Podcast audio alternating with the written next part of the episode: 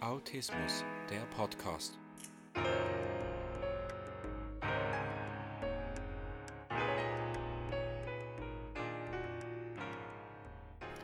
Herzlich willkommen zum Autismus Podcast.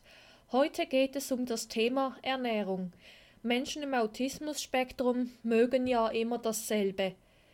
Dieselben Lebensmittel zu bestimmten Tagen, oder eine bestimmte Ordnung auf dem Teller oder eine bestimmte Reihenfolge oder bestimmte Produkte oder Konsistenzen oder Farben etc. Halt aus diesen Gründen, weil sie es sich gewohnt sind und dies unterstützt ihre Sicherheit im Alltag, auf die so gern bestanden wird, auf die gleichbleibenden Rituale. Ich kenne eine Asperger-Autistin von YouTube. Ihr Name ist Nicole Schuster den Link werde ich dann in den Show Notes angeben. Bei ihr gibt es zum Beispiel jeden Mittag Wirsing mit Tomaten-Knoblauchsoße. Immer das gleiche. Und mein Freund mag es überhaupt nicht, wenn die Lebensmittel gemischt auf dem Teller sind. Gemischter Salat geht leider gar nicht, den mag ich so gerne. Inzwischen haben wir eine Lösung gefunden. Bei ihm ist der Salat schön sortiert nach Farbe und nach Lebensmittel und bei mir ist alles kunterbunt gemischt. Es gibt einige Nachteile dadurch, durch das immer gleichbleibende Essverhalten, besonders bezogen auf Lebensmittel, die immer die gleichen sein müssen. Leider ist man dadurch nicht so offen für Neues, was schade ist. Dabei könnte man noch viel entdecken, was einem auch schmecken kann. Die Familie und oder die Erzieher müssen sich daran halten, also das ist auch, kann auch ein Stressfaktor sein. Jeden Mittwoch müssen die Nudeln auf dem Tisch stehen. Und immer genau dieselbe Packung. Und dann hat man die gerade nicht im Haus und dann muss man noch in einen bestimmten Laden rennen, zumal es glutenfreie Nudeln sein müssen, die es noch nicht überall gibt. Stress pur.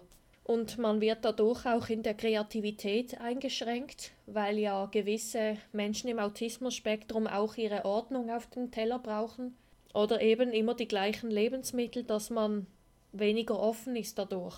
Und durch den Verzehr von immer gleichen Nahrungsmitteln kann ein Nährstoffmangel entstehen und Folgekrankheiten. Nährstoffmangel macht sich bemerkbar, wenn man sich extrem müde fühlt oder wenn man mit der Zeit ungepflegt aussieht, ziemlich matte Haut, die Haare können ausfallen oder die Zähne sind nicht mehr schön, das Gewicht entweder viel zu viel oder viel zu wenig.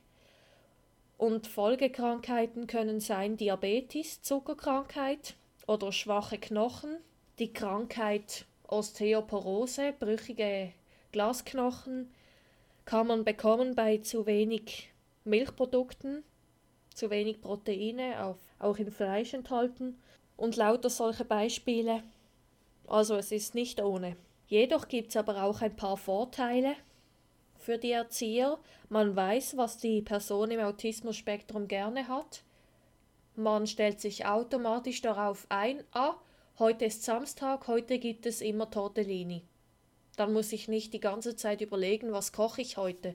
Zumindest für die autistische Person wenn man nicht sonst nicht so einfach weiß, was sie mögen und was nicht. In Teil B bekommt ihr dann einige Tipps, an wen man sich wenden kann und wie man den Tag und die Mahlzeiten gestalten kann, dass die Gesundheit weniger darunter leidet und auch die Familie, dass man zusammen eine Lösung findet, aber auf der anderen Seite auch, was man tun kann, damit man nicht in Stress kommt weil genau bestimmte Marken im Haushalt sein müssen, was es da für mögliche Wege gibt, um solche Stressmomente zu vermeiden.